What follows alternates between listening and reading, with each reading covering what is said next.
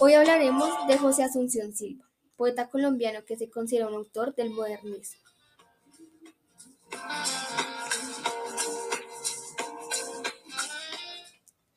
Se conoce como modernismo a un movimiento artístico que tuvo lugar a partir del siglo XX y cuyo objetivo era la renovación y la creación, valiéndose los nuevos recursos del arte poético y dejando las tendencias antiguas a un costado por no considerarlas eficientes.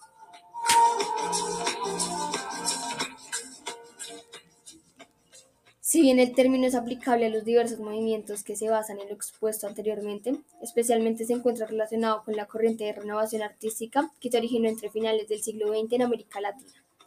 El ámbito en la poesía, el cual se diseminó por todo el continente y llegó a ser adoptado por muchos poetas europeos durante el siglo siguiente.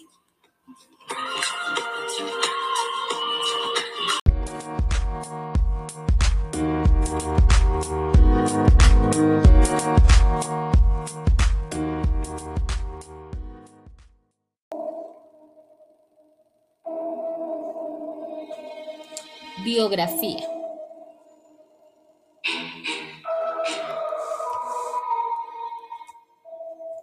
José Asunción Silva nació en Bogotá el 27 de noviembre de 1865, en el seno de una familia acomodada, formada por Ricardo Silva Frade y Vicenta Comestiano. Tuvo cinco hermanos, tres de los cuales murieron muy jóvenes. Solo quedó su hermana Elvira, quien fue su gran amiga y confidente durante toda su vida.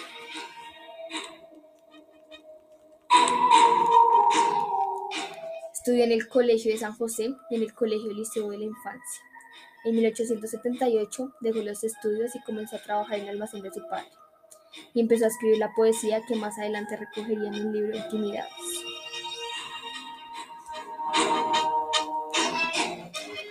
A fines de octubre de 1884 viajó a París.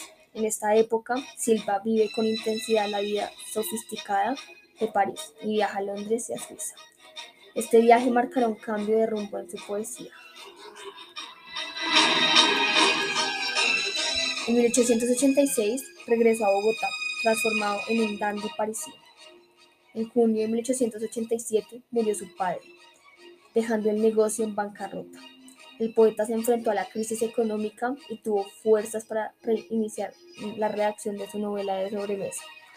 En enero de 1891 murió su hermana Elvira, a la que dedicará uno de sus más famosos poemas, Nocturno 3.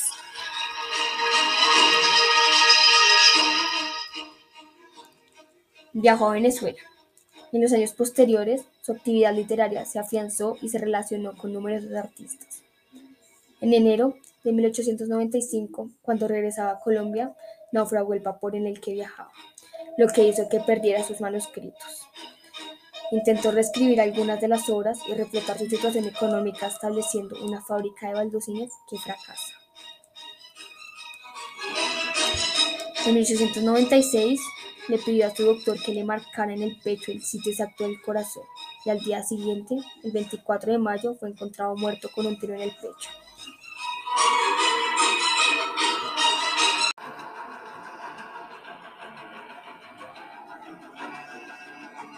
Presentamos Nocturno 3. Una noche, una noche toda llena de perfumes, de murmullos y de música de alas.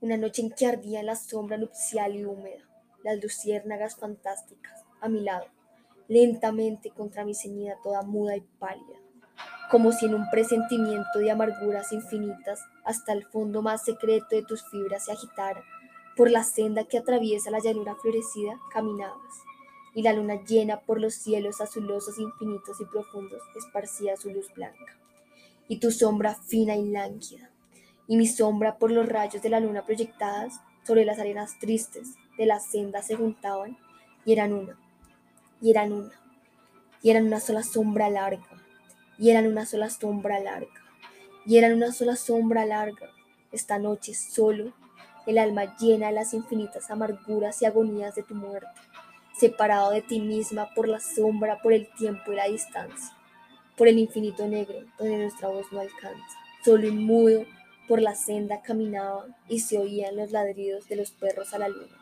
a la luna pálida, y el chillido de las ranas, sentí frío.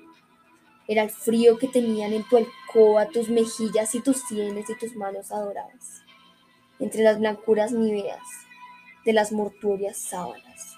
Era el frío del sepulcro, era el frío de la muerte, era el frío de la nada. Mi sombra por los rayos de la luna proyectada iba sola, iba sola, iba sola por la estepa solitaria, y tu sombra esbelta y ágil, fina y lánguida como en esa noche tibia de la muerte primavera, como en esa noche llena de perfumes, de murmullos y de música de alas, se acercó y marchó con ella, se acercó y marchó con ella, se acercó y marchó con ella, o las sombras enlazadas, o las sombras que se juntan y se buscan en las noches de negruras y de lágrimas.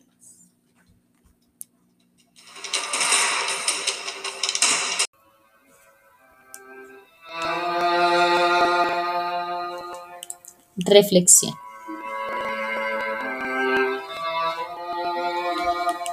El poema es una amarga reflexión sobre la angustia de la existencia. El momento de la noche y su inquietud melancólica se ha aprovechado para convocar pesares, azoramientos, desengaños, tristezas y dolores sufridos en la vida. El poema Nocturno 3 se lo dedicó a su hermana Elvira, confidente de toda la vida, quien falleciera en enero de 1891 a causa de una neumonía de la que no pudo reponerse y de la que Silva se culparía siempre.